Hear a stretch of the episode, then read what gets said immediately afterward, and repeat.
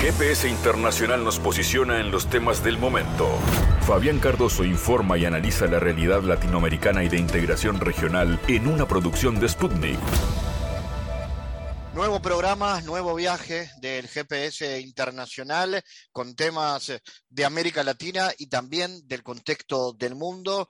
Hablamos permanentemente, hacemos seguimiento a lo que tiene que ver con Rusia en su presente y en su historia. Recientemente el Tribunal Supremo ruso ha reconocido al batallón Azov como una organización terrorista a petición de la Fiscalía General. El historiador Alexandro Pagani nos estará brindando su conocimiento histórico sobre el batallón de Azov, cuál es su incidencia dentro del actual gobierno ucraniano y cuál ha sido su participación en los territorios del Donbass tras el golpe de Estado en Ucrania del 2014. Vamos a hablar con Alexandro Pagani sobre este tema geopolítico. Eh, también venimos hacia América porque Panamá, ustedes saben, está viviendo una crisis, fuertes movilizaciones se vienen dando el sector productivo, social y gremial eh, de Panamá. Eh, se habla de una crisis inflacionaria que está afectando a los sectores más vulnerables. De hecho, ha habido un principio de acuerdo entre los trabajadores y el gobierno por el precio de los combustibles, pero ¿qué más se reclama en Panamá? Bueno, vamos a hablar con representantes del Frenadeso, el Frente Social, uno de los movilizados eh, en estos temas. Vamos a, conocer la voz de Jorge Guzmán, coordinador del Frenadeso, respecto a esta situación. Y hablaremos de música y con una de las eh, principales instrumentistas, en este caso pianista, organista uruguaya como es Cristina García Vanegas, directora de orquesta, de coros y profesora uruguaya, creadora y directora del ensamble vocal e instrumental de Profundis. Estaremos conociendo su trayectoria, pero también los planes que tiene para lo que queda de este año y para el próximo 2023. Como siempre, con propuestas variadas en cultura, en política, en geopolítica, a nivel internacional y local, arranca el GPS de esta manera.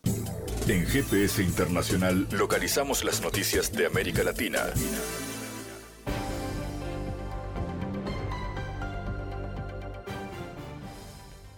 Espacio ahora para noticias. El gobierno boliviano aclaró que coordina con la empresa francesa Thales la instalación e inicio de funcionamiento de tres radares de vigilancia aérea, tras críticas por las deficiencias en el combate a los narcovuelos.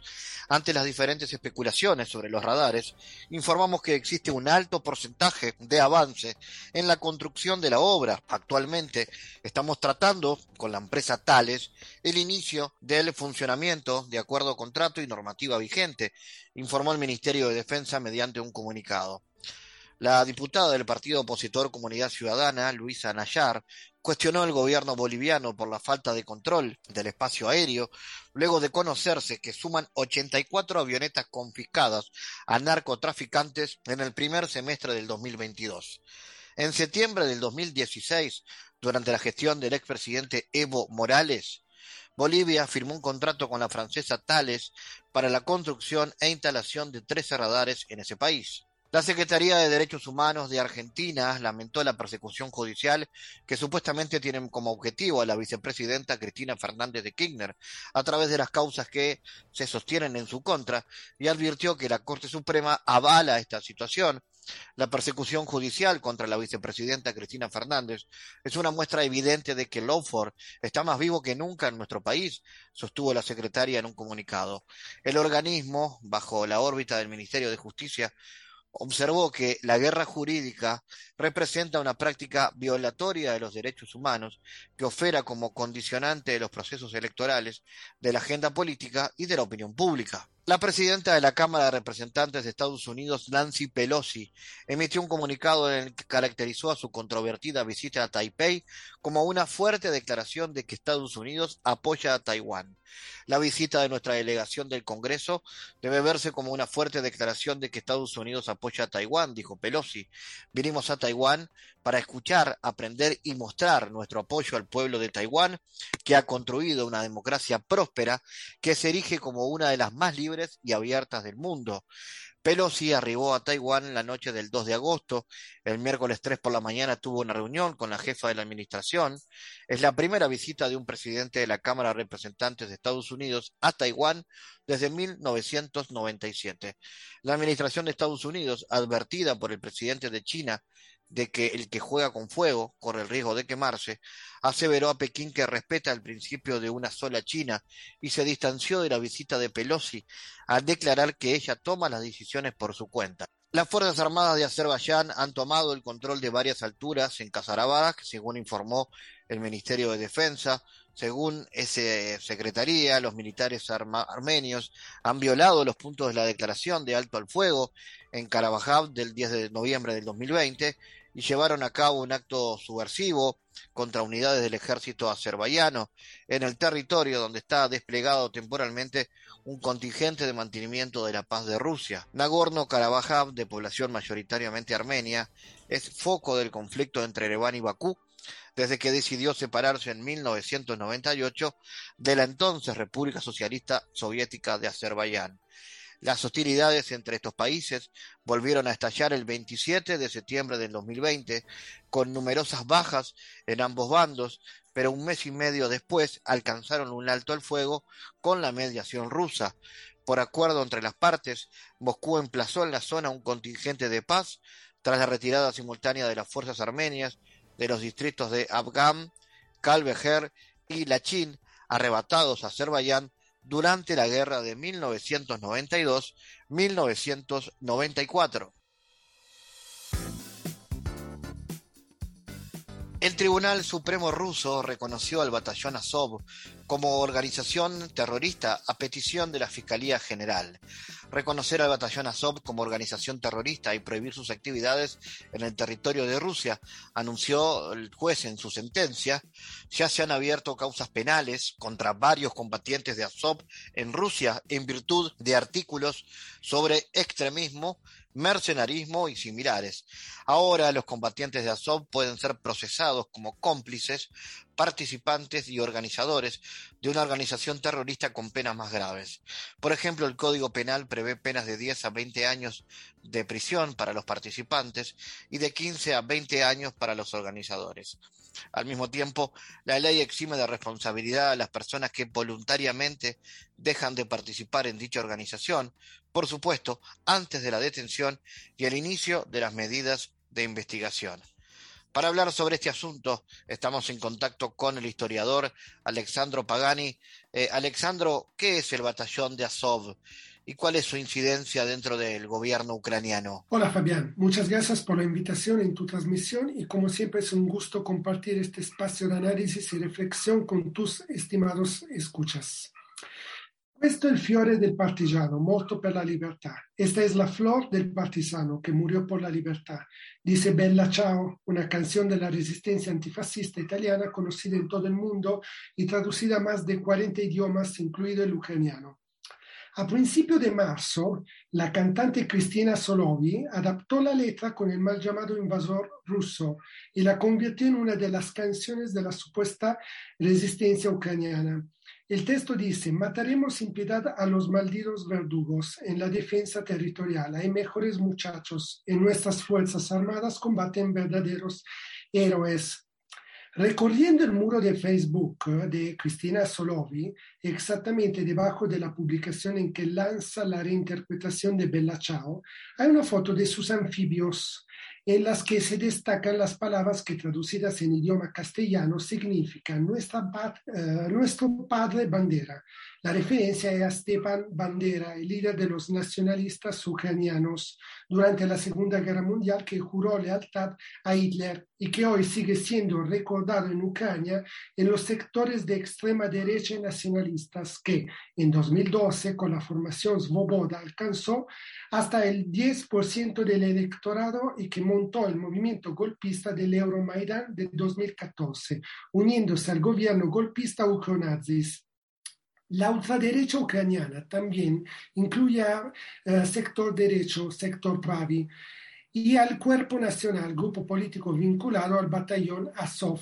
Ambos hacen referencia al nazismo y tras participar en las manifestaciones del 2014 perdieron parte del consenso electoral, pero se reforzaron en el militar, combatiendo en Donbass contra las milicias populares antifascistas en el Donbass, adquiriendo prestigio militar tanto en enero del 2015 en el batallón Azov que se integró en la Guardia Nacional de Ucrania. Ahora, con el inicio de la guerra, asistimos a lo que podemos llamar una operación de limpieza de imagen de estos grupos, especialmente del batallón Azov, con entrevistas de los medios en las que se aseguran que no son nazis, que leen a Kant y luchan por la libertad, versión que, concluyendo Fabián, entra en conflicto con su símbolo, la runa del, de la Volks Angel, utilizada por un batallón de la SS, retomada en Italia por la organización subversiva neofascista Tercera Posición de la Mambro y Fioravanti, operativo de 1978 a 80 y disuelta tras una serie de detenciones y juicios por la masacre en la estación de Bolonia, Italia, donde el 2 de agosto de 1980, en la sala de espera de la segunda clase, murieron 85 personas y más de 200 resultaron heridas gravemente, y donde las cercanías entre el neofascismo italiano, servicios secretos italianos, el israelí Mossad y la misma OTAN se conocen en los los documentos judiciales y las comisiones parlamentarias sobre las masacres y que trato en mi libro desde la estrategia de la atención a la Operación Cóndor, mi estimado Fabián. Eso, Alexandro, quería preguntarte eh, cómo actuó este grupo en los territorios del Donbass tras el golpe de Estado del 2014. ¿Cuál fue su participación allí? Sí, perfecto, Fabián. En total, Después del 2014 nacieron en Ucrania unos 30 batallones independientes que fueron a llenar los huecos que había dejado el Ejército Nacional en el este y en el sur del país, tanto que serían coordinados por el Ministerio de Defensa de Kiev y con tiempos y modalidades diferentes, incluidos en la Guardia Nacional de Ucrania, a excepción del batallón Alder, que tras una serie de provocaciones e injerencias en la política de Kiev, fue disuelto en 2015 y transformado efectivamente en el 24 Batallón de Asalto. Y cito, en relación con la necesidad de regulación legislativa de la existencia de batallones de voluntarios, así como la prevención de acciones ilegales por parte de algunos representantes de formaciones de voluntarios, dijo Vladislav Selesnev, entonces jefe del servicio de prensa del Estado Mayor ucraniano.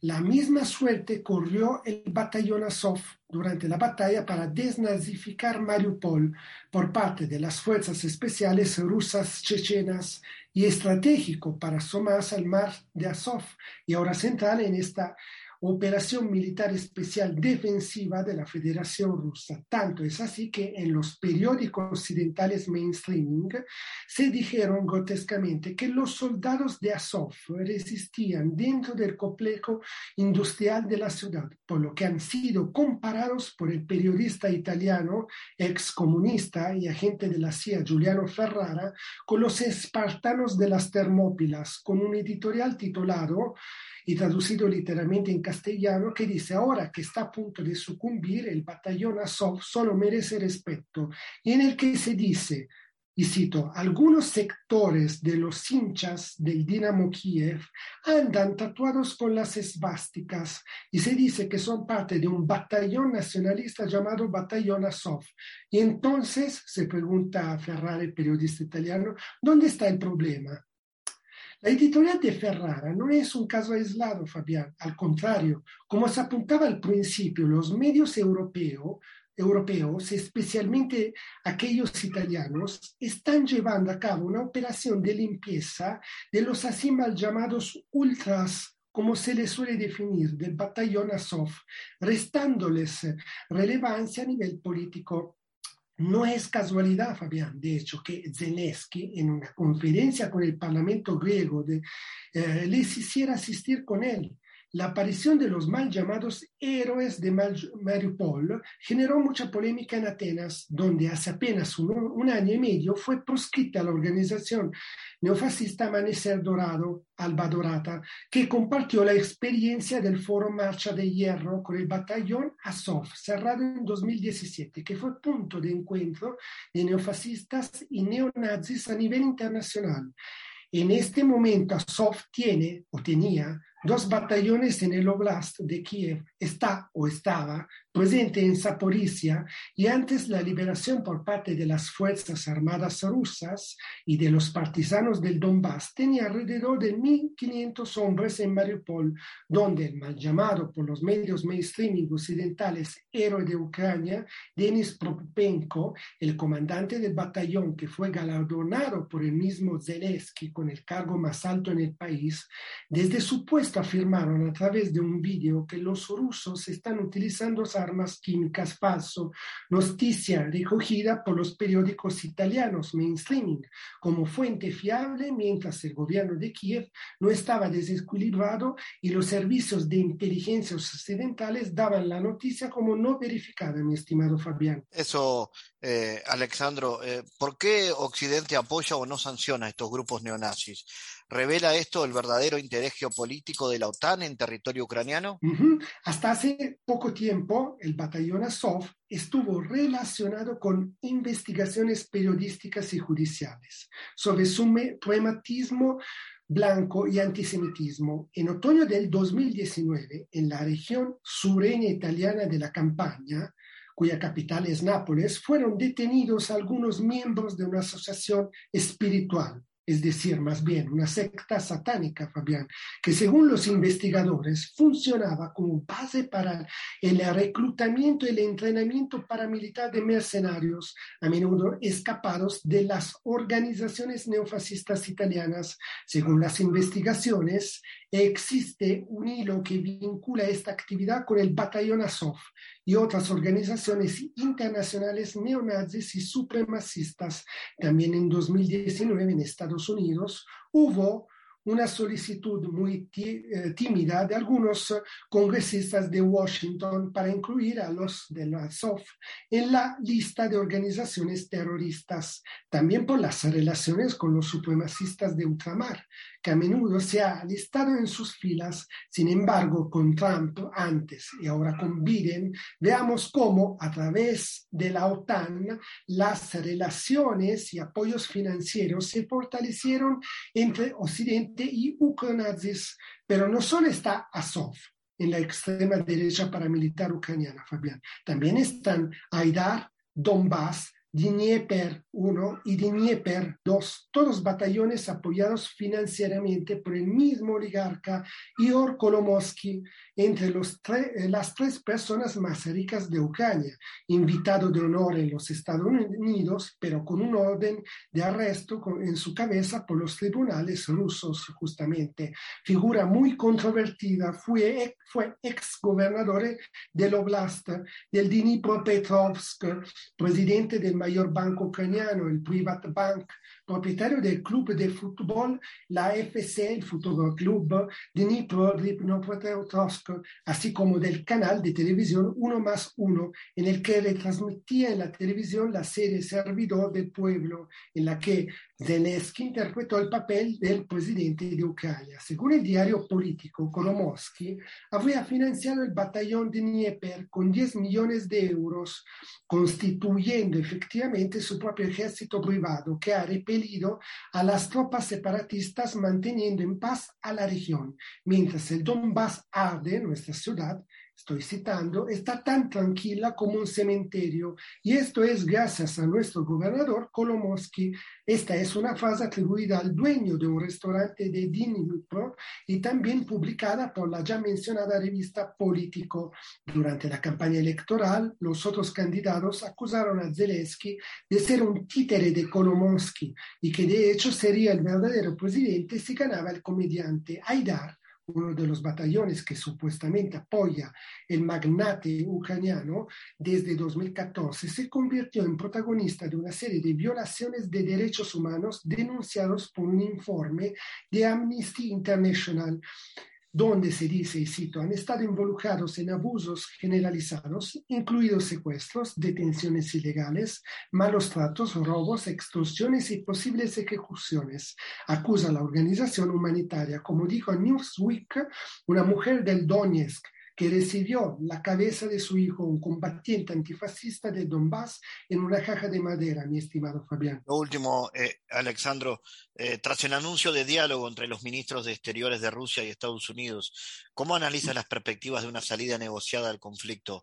¿Será posible esto si Occidente sigue proveyendo de armas al gobierno ucraniano? Mm, dadas las condiciones actuales, lo considero imposible, pues seguimos viendo las continuas provocaciones de Estados Unidos, no solo en Europa, oriental, como tú justamente mencionabas, el continuo entre, entregar de armas, como justamente lo acabamos también de analizar, sino también en los Balcanes, donde la República de las Mafias de Kosovo, donde a dirigir realmente la política es la organización narco-paramilitar de UCK, con ligados muy estrictos con la organización italiana de tipo mafioso de la Andrangheta, para que el país eslavo vea obligado a sancionar también a Rusia. Pues sin hablar, además, Fabián, de la gira justo en estos días de Nancy Pelosi, la representante de la Cámara Alta de Estados Unidos en Asia, es decir, en Taiwán y Corea del Sur, entre otros países, queriendo encender la región y llevando a China y Corea del Norte a unas intervenciones militares para proteger sus soberanías e independencias nacionales. Frente a esta situación objetiva, Fabián, no cabe duda que a pesar de los buenos intentos por parte de Rusia y China de construir un mundo multipolar basado sobre la cooperación, y amistad entre pueblos y naciones, de lo contrario Occidente y sobre todo Estados Unidos siguen con la misma política conocida desde los tiempos de la Guerra Fría en contra de la URSS y que no tiene perspectiva hacia la paz. Hasta ahora, estimado Fabián. Alexandro Pagani, gracias por tu análisis, como siempre. A ti, Fabián, un honor. Analizamos los temas en GPS Internacional.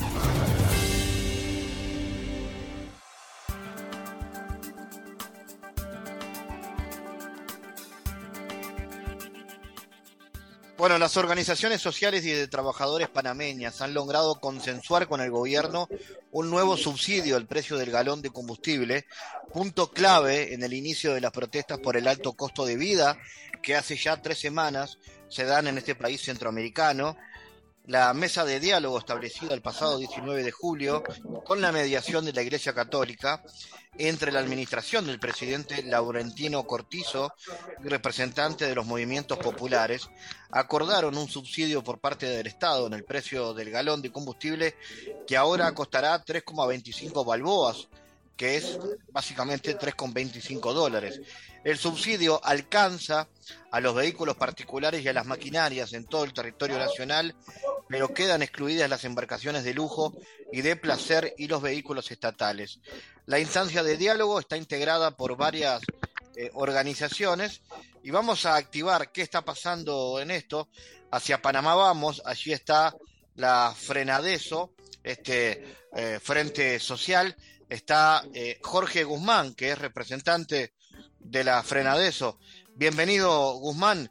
Bueno, ¿de qué se trata lo que está sucediendo en Panamá y qué pasos se han dado buscando un acercamiento con el gobierno? Vale, cómo no. Muchas gracias por la oportunidad.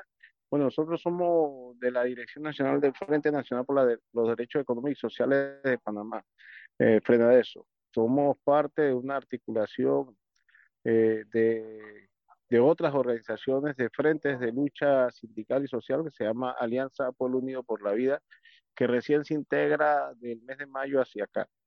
Es la consecuencia de un modelo económico que viene en crisis, que ha eh, hundido a la población mundial y específicamente en nuestro caso a la población panameña en, en la necesidad, en la desesperanza, en, en la falta de atención médica, falta de educación, de trabajo eh, bien pagado, con la gente viviendo en la informalidad de cuenta propia. En fin, es la crisis del modelo que se acentúa con la pandemia del coronavirus y ahora con la, la, guerra declarada por la OTAN, Estados Unidos contra Rusia, cuyo escenario se, se da en, Ucrania. Es eh, el aprovechamiento del gobierno que representa al sector empresarial y al modelo económico de estas crisis para elevar el costo de vida de la población. Son pretexto de estas crisis eh, que ya venían, obviamente el costo de vida venía acrecentándose mucho antes de la pandemia y la respuesta a las manifestaciones de, protesta y de reclamación de la población ha sido la represión. En el mes de mayo se da la primera manifestación donde se articula eh, las organizaciones que conforman eso con otras articulaciones en la Alianza Pueblo Unido por la Vía y se presenta un pliego a la presidencia y se llama a la presidencia a dialogar y se advierte que podía venir un estallido social. La presidencia, presidencia el Ejecutivo hace caso omiso a esta advertencia eh, de buena fe que le hace la alianza a, a, los ministros de Estado y se da el estallido desde el inicio del mes de julio, donde se da alzamiento por todas partes del país y cierre cortes de calle a nivel nacional, específicamente la vía interamericana que conecta Panamá con Centroamérica por los pueblos originarios, específicamente la, la comarca Nove y los educadores decretan una huelga nacional, los distintos gremios del de, sector de educación eh, se declaran en huelga indefinida.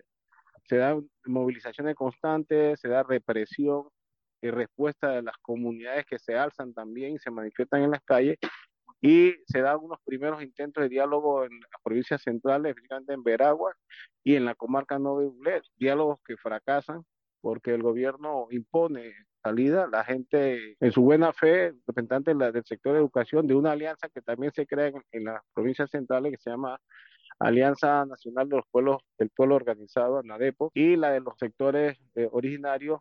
Y nosotros desde la Alianza por Unión por la Vida llamamos a que se cree una mesa única y aceptamos la facilitación de la Iglesia Católica. Mesa única que inicia hace dos semanas y en la cual hemos estado sentados frente al Ejecutivo, de la cual se han llegado, se han logrado algunos acuerdos en términos del costo de la canasta básica alimenticia y, y ampliada. Se ha logrado un acuerdo en términos de la, del costo del combustible que ya mencionabas tú en la introducción y se ha, se ha negado definitivamente a llegar a acuerdos y a plantear propuestas en el tema del costo de los medicamentos y en el costo de, perdón, en el tema de la educación se logra la aplicación o la reivindicación de un 6% del Producto Interno Bruto para la educación. Y en este momento, hoy nos, nos disponemos a iniciar una segunda fase con otros eh, cuatro puntos que hacen parte del, del, pliego que se presentó a través de la Iglesia Católica del Gobierno, que tiene que ver con la corrupción, el costo de la energía eléctrica y la caja de seguro social. Eh, seguidamente, entonces, las mesas, lo que llamamos las mesas temáticas, que tiene que ver con los sectores vivienda, eh, servicios, servicios básicos, ambiente, derechos humanos, entre otras eh, situaciones que aquejan y que obviamente reclama la población. Más o menos ese es el contexto. En este momento se ha levantado la huelga de educadores, pero se mantiene la actitud en vigilia, en vigilancia de que el gobierno responsablemente cumpla los acuerdos, porque es quien tiene la infraestructura, quien tiene los recursos para hacerlo. De lo contrario, eh, ya está la advertencia que el pueblo reclamará en justicia lo que le corresponde reclamar en el cumplimiento de los acuerdos, los primeros acuerdos que se han logrado en la primera fase de, este, de esta mesa de diálogo por Panamá. Jorge, eh, estamos ante una crisis inflacionaria en el país. ¿Cómo afecta esto a los sectores más vulnerables? Y bueno, ¿cómo se expresan esto en reivindicaciones? Bueno, definitivamente sí. Es cuando hablamos del costo de vida es precisamente eso. O sea, el nivel, el nivel de vida se encarece. El costo de los alimentos, el costo de los servicios, de la vivienda, pero se empobrece eh, se, se, se, quita la posibilidad de tener empleo sobre pretexto de la crisis y la pandemia, mucha gente queda desempleada, otros quedan con salarios reducidos y así se, se nota que el poder adquisitivo se pierde y definitivamente entonces eh, frente a eso la población reclama porque el costo demasiado elevado de todo y, y el, el nivel de ingreso de la población es mínimo y a veces nada. Entonces, frente a eso la, la, la reclamación se intensifica y la reclamación es en general. Te das, si te das cuenta, la reclamación en general, desde el combustible, que su, su alza significa obviamente encarecer todo. Eh, los medicamentos, que obviamente en Panamá hay un desabastecimiento de medicamentos, amén de que el servicio de salud pública está totalmente en situaciones precarias por la desatención. Eh, se habla de un país que, a pesar de la crisis, es un país que marca como uno de los punteros en cuanto a desarrollo económico pero eso no refleja el desarrollo humano, pues la vida encarecida y hay mayor pobreza, eh, producto precisamente de esa inflación que no se, no se justifica frente a un país con tanta, eh, tanto desarrollo. En la región marca como uno de los punteros en cuanto a desarrollo económico, pero también marca como uno del segundo en la región en la peor distribución de la riqueza y el sexto a nivel mundial. Entonces, eh, ¿qué se puede esperar de esto? Que la gente le reclame al, al, gobierno insistentemente y que si ahora mismo había una pausa por una primera fase de diálogo, esto en cualquier momento puede, podría volver a estallar porque la gente eh, no aguanta, la gente no va a aguantar en sus casas, ya al gobierno le quedó claro ese mensaje y por más que se utilice la represión, la gente va a reclamar por derecho propio y por necesidad. ¿Qué dices del acuerdo que se llegó por el tema del combustible? ¿Era un acuerdo necesario, posible, satisfactorio? Sí, fíjate que aquí hay un, un, elemento importante. Eh, las petroleras o distribuidoras de combustible en Panamá no son más de cuatro.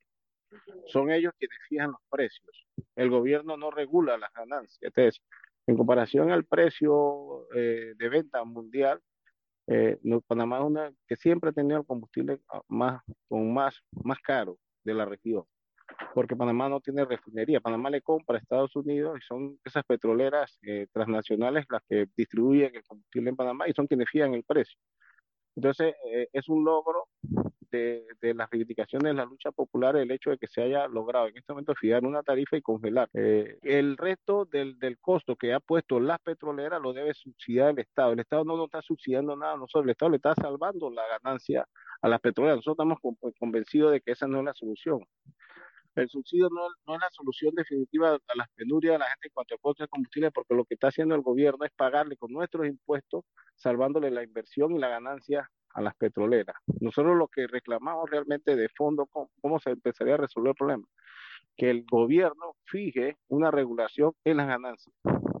Es decir, no es posible que esas petroleras, además que pongan el precio que les parece a ellos, estén ganando en comparación al precio mundial, a la recomendación de venta al público, estén ganando hasta el 200% sobre el valor que debe ser eh, regulado por el Estado, pero en este momento no existe eso, no hay regulación de las ganancias y allí nosotros podemos decir que a pesar de que se fija una tarifa eh, y se congela y se, y se logra en el acuerdo que llegue a otra gente que no estaba llegando ese, esa, esa, ese precio, a pesar de eso la lucha sigue, sigue siendo eh, válida en el sentido de regular, regular y controlar los márgenes de ganancia de estas petroleras que, que están abusando y que están ganando hasta el 250% por encima de lo que deben ganar. Eh, ¿Qué perspectivas ves hacia adelante de, de, pasos futuros? Bueno, nosotros la perspectiva es la lucha. La lucha, nosotros que estamos en las negociaciones es llevar, traer los planteamientos de nuestras bases. Nosotros en este impasse que hubo de tres días, cada uno eh, hubo tuvo que ir a hacer consulta con las bases. Traemos las recomendaciones, la expectativa es que el gobierno no solamente acuerde eh, cosas y que logre consenso, sino que eh, mejore los disensos, porque cada disenso es una demostración de que el gobierno no tiene voluntad de resolver. Eh, la perspectiva no está puesta en esta mesa de diálogo, te, te soy honesto, la perspectiva está puesta en las luchas de la gente. En esta mesa de, lucha, de, diálogo se pueden lograr acuerdos, pero esos acuerdos dependen de la voluntad para ejecutarlo de parte del gobierno y la lucha es la determinante. Y es una lucha que tiene que ir más allá de la mesa de diálogo hacia lograr que nosotros materializamos, nos materialicemos como poder realmente. Ese, con toda honestidad, nosotros creemos en la acumulación de fuerza suficiente en medio de todas estas coyunturas hacia poder llevar una propuesta de gobierno eh, a, la población. Que, que, la población comprendamos en medio de esta lucha que solamente organizados nosotros podemos transformar esta realidad transformar esta realidad y aspirar a tener una sociedad equitativa, justa, como nos merecemos nosotros y por la cual trabajamos a diario.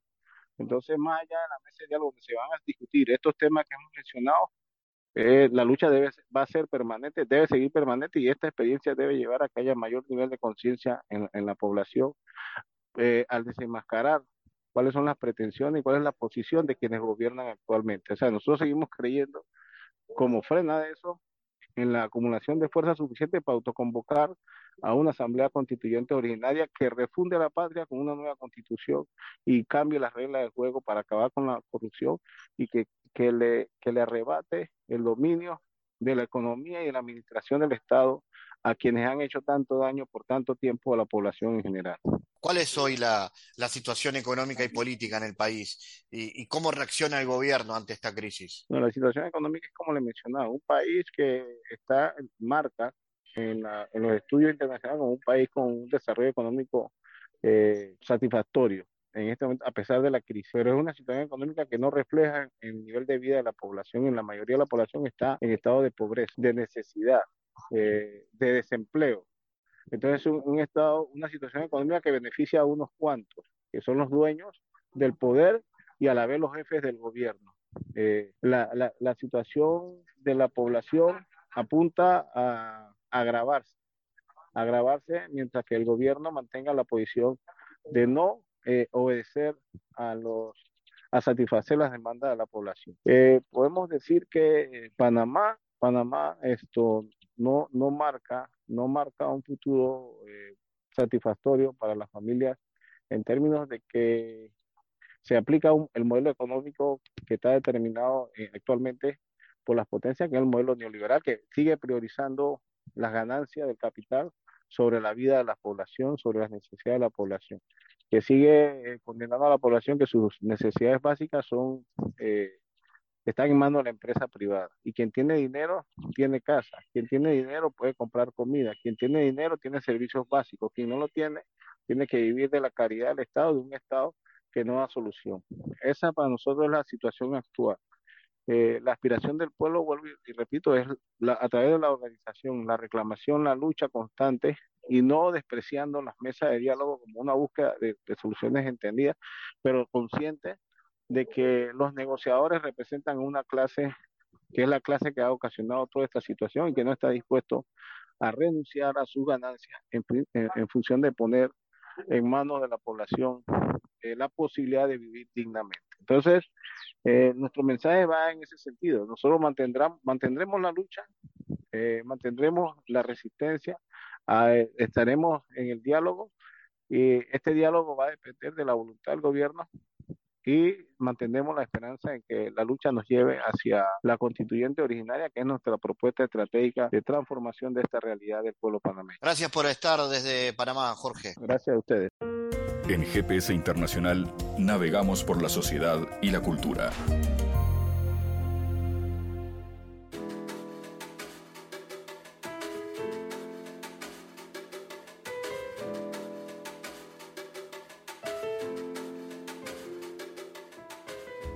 Cristina García Vanegas es una directora de orquesta y coros, organista y profesora uruguaya, la creadora y directora del ensamble vocal e instrumental de Profundis y del Festival Internacional de Órgano del Uruguay, eh, ambos creados en 1987. Se ha desempeñado como profesora de cátedra de órgano de la Escuela Universitaria de Música, de la Universidad de la República y de la selección coral del Colegio Inglés. Eh, hay muchas cuestiones vinculadas a su, trayectoria, eh, ha compartido su actividad de docencia en conciertos en Europa, Estados Unidos, Japón, Rusia y América Latina, y junto al ensamble vocal e instrumental de Profundis ha dirigido obras magnas del repertorio sinfónico coral. Con ella vamos a hablar de su trayectoria, así también como de proyectos en la actualidad, porque de eso se trata también lo que queremos compartir en este programa con Cristina. Bienvenida. Primero, contanos, el ensamble vocal e instrumental de Profundis, ¿de qué se trata, cómo surgió y qué obras significativas ha interpretado? Y bueno, muchísimas gracias. Hola para todos. Un placer estar aquí.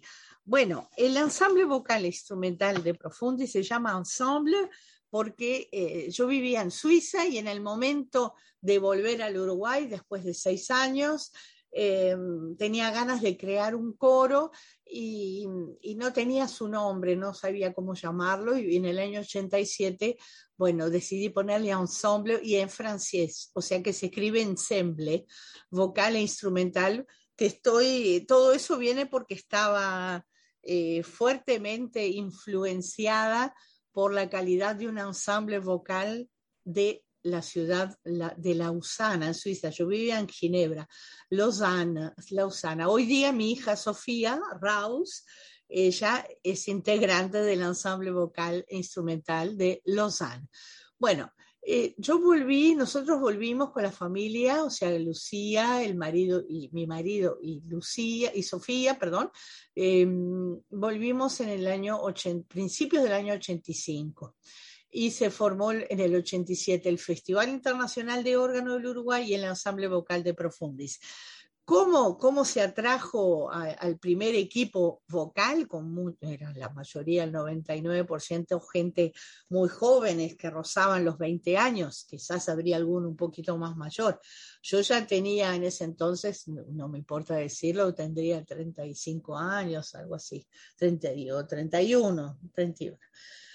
Eh, se formó Em, en base a, algo muy afectivo, si les cuento, porque eh, cuando yo me fui en el año 79 a vivir a, Europa, a España y a Suiza, sin saber que iba a terminar en Suiza, iba con la idea de quedarme en España para continuar mis estudios. Em, ahí quise venir el año 85 para presentar la obra integral de Johann Sebastian Bach para órgano. Ese era mi, mi, motivo principal de la avenida. Después volvimos a Suiza, pero al volver a Suiza, no, ya los 15 días, 20 días nos dijimos, eh, vamos a, retornar al Uruguay y empezar a hacer una cantidad de cosas que, quizás ya se hicieron en Europa, otras no, eh, y ahí viene lo de De Profundis. Y comenzar el estudio de la música latinoamericana, pero del periodo colonial, del periodo de, nuestros ancestros en nuestro continente. Estamos hablando de los años 1590 hasta el auge máximo del siglo XVIII, principio del siglo XIX. Yo desconocía totalmente todo ese repertorio y ahí fue que comencé a conectarme con diferentes eh, musicólogos del mundo, sobre todo latinoamericanos, ingleses, y empezaron a proporcionarnos los manuscritos transcritos y algunos en manuscrito total. También indagué acá en el Museo Romántico en Montevideo, que tiene un material interesante del siglo XVIII y otro del siglo XIX y el XX. Y bueno, o sea que esa etapa comienza por el, asunto afectivo y amoroso con esos jóvenes que pertenecieron, antes de irme a Europa, pertenecieron al coro de niños de la Asociación Cristiana de Jóvenes. Entonces quedó ese compromiso afectivo que el día que yo volviese al Uruguay me instalara íbamos a conformar un grupo vocal. Y así fue, y les digo que hay, hay una integrante que es Marcela Redarelli, y luego hay cuatro integrantes más que aún, que entraron pocos meses después de Marcela, aún forman parte hace 35 años, ¿se dan cuenta? Del ensamble. Te doy la palabra. Claro, para seguir conociendo un poco más de, tu trayectoria y de, sobre todo del futuro, ¿no? Están preparando el TEDEUM de Luli para entrenar el primero de septiembre en el Club Uruguay. ¿De qué se trata? ¿Cuáles son sus características más significativas? Hay por ahí el estilo del barroco francés, ¿no? ¿Cómo, eso, es eso? Sí, sí, sí. Bueno, el TEDEUM quiere decir a ti, Dios, es un Uh, un canto de alabanza, ¿sí? Y compositores desde los siglos XVI, XVII hasta nuestros días escriben sobre el tema del Te Deum, una alabanza a Dios. Eh, en, la época del principio del barroco en Francia, el compositor Jean-Baptiste Lully, todo suena muy francés, pero era italiano, nació en Florencia en el año 1632 y se fue de, joven edad, se fue todo, el estilo galante francés, no era galante porque el, estilo galante viene después, pero sí el motivo galante y, el, lenguaje de la música, que ahora les cuento un poquito sobre ello. Em, y él compuso este Te Deum cuando nació su hijo, su primer hijo. La historia de, Jean-Baptiste Lully Giovanni Battista Lulli, ¿no? En italiano, él eh, es trágica porque saben que él se volvió más conocido aún en los últimos tiempos eh, por la desgracia que tuvo dirigiendo la orquesta de la corte, de la corte de Versalles, ¿no? Eh, con, con, un bastón marcaba fuertemente, como están escuchando, el ritmo, el tempo, porque en ese entonces aún no existía lo que se llama la batuta, que es ese palillo que se usa generalmente la mano derecha para marcar el tempo y algún efecto más, ¿sí? Para la orquesta, que no todos usamos eso, ¿no? Eh, mucha gente preferimos usar nada más que las manos como medio de expresión y de seguir eh, marcando el tempo.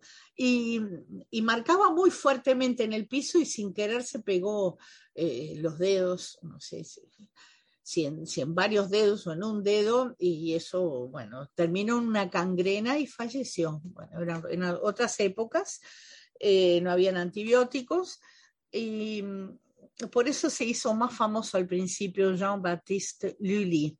Entonces, ese Tedeum para solistas, coro y orquesta, cuando decimos eso quiere decir que hay solistas cantantes, en este caso son seis, hay dos sopranos, dos tenores, son cinco, lo que pasa es que a veces se dividen seis voces, se agrega eh, un tenor más o un barítono más, pero son cinco, dos sopranos, dos eh, tenores y un barítono bajo.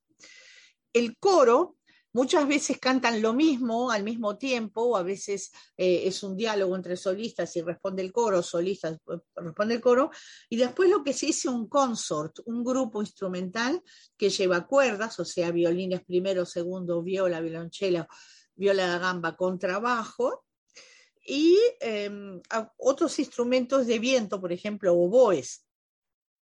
Y para conformar y apoyar toda, eh, toda esta masa instrumental, siempre está lo que se llama el consort del bajo continuo. Eso quiere decir órgano o clavecín, eh, archilaúd o laúd, bueno, todas esas cosas las vamos a tener aquí. Y trompetas también, porque es música que se le llama también en muchos momentos de fanfarria, ¿no?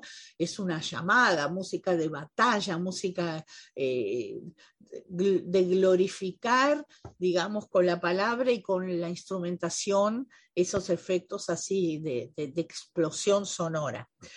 Hay otro compositor que, es también eh, Marc-Antoine Charpentier, Charpentier, se escribe, eh, de 1643, fallecido en 1704, o sea, 15 años después del fallecimiento de Lully, que también escribió un Teneum muy, muy, muy célebre, y que ese sí se hizo en Uruguay. El que vamos a hacer nosotros, Lully, creo que no. Y mm, este de Charpentier, bueno, eh, se hizo, yo recuerdo haber tocado el órgano, era muy, muy joven yo, y dirigía el maestro Hugo López con la orquesta, eh, la ex orquesta filarmónica, o sea, la orquesta de, de, de, la comunidad, de la intendencia, ¿no? La orquesta municipal, sinfónica municipal.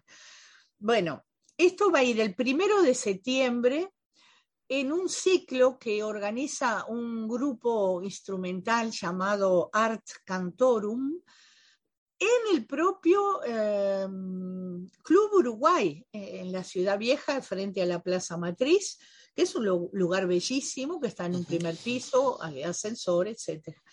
Entonces ahí los vamos a esperar el primero de septiembre. Y, si hablamos de, planes para, bueno, para el año que viene, eh, es por ejemplo, eh, hay, el, 60 aniversario de la muerte del compositor Poulenc. Sí, sí, sí. Em, ¿Hay planes con eso? Sí, yo tengo varios planes. Fíjense que yo nunca toqué el concierto para órgano y orquesta de Francis Poulenc, Estamos hablando que él nació en 1899 y falleció en 1963. Es una obra preciosa con órgano solista, cuerdas y timbales. Esa nunca la toqué y me gustaría que un amigo y colega, Álvaro Cabrera Barriola, ejecute el concierto para clavecín. Eh, se llama Concierto Campestre concert champêtre, clavecín y eh, cuerdas, no, ya hay más, y, hay un consort muy grande de, instrumentos de metal, metales, ¿no? Y eso me gustaría hacerlo en la Catedral de Maldonado y en Montevideo también en la Catedral. Y de Profundis, nuestro ensamble participaría con em, dos ciclos de motetes, motetes para el tiempo del tiempo de la penitencia y motetes para el tiempo de la Navidad. Eso sería muy lindo, más eh, un himno a, Santa Cecilia y algunas cosas más, eh, obras así que, que se recrean poco y sobre todo en nuestro país se conocen poco. Tenemos muchas ideas, ¿sabes? Tenemos, nos gustaría mucho hacer completo el oratorio de Navidad de Johann Sebastian Bach. Nos gustaría cantar en la Plaza de Toros, quizás un concierto de Navidad. O sea, hay, hay mucho avanzado. Y el primero, ahora de octubre, primero de octubre, y termino con esto, es primero y dos, sábado y domingo, son los días del patrimonio nuestro. Exacto. Entonces, el sábado primero estaríamos a confirmar, o sea, concierto va a haber, pero se, se confirma en la iglesia de Eladio Dieste en, en Atlántida, declarada Patrimonio de la Humanidad por la UNESCO, o si no, eh, creo que va a ser en la Candelaria o en la Catedral de Maldonado. Y el domingo en la Iglesia Evangélica Alemana, acá en Blanes y Durazno. Te escucho. Muy bien, Cristina, te agradezco mucho por, por este contacto y por permitirnos conocer tu historia y tu agenda también para este año. Sí. Cristina García Vanegas. Gracias. Permitime decir esto, gracias. Tú ves si lo, si lo, lo agregas o no. Decime. Este próximo domingo 14, dentro de dos domingos. Domingo 14 de agosto a las 17 horas, una locura maravillosa. Un diálogo entre órgano y guitarra eléctrica, es un diálogo con obras de Händel, compositor barroco eh, alemán e inglés, Georg Friedrich Händel, y eh, el loco ¿cómo es que se llama? Ahora se me fue. Jimi Hendrix. Es un diálogo continuo que yo pienso grabar eso yo sola como organista después en la iglesia de Händel, donde está la casa pegada a la iglesia, donde que la compró Händel, vivió él y en el siglo XX vivió Jimi Hendrix. Y eso es como un, es realmente muy osado y muy divertido. En la congregación evangélica alemana, Blanes 1116, esquina eh, Durazno y entrada a costo 300 pesos. Cristina, gracias. a ustedes. El mundo en GPS internacional.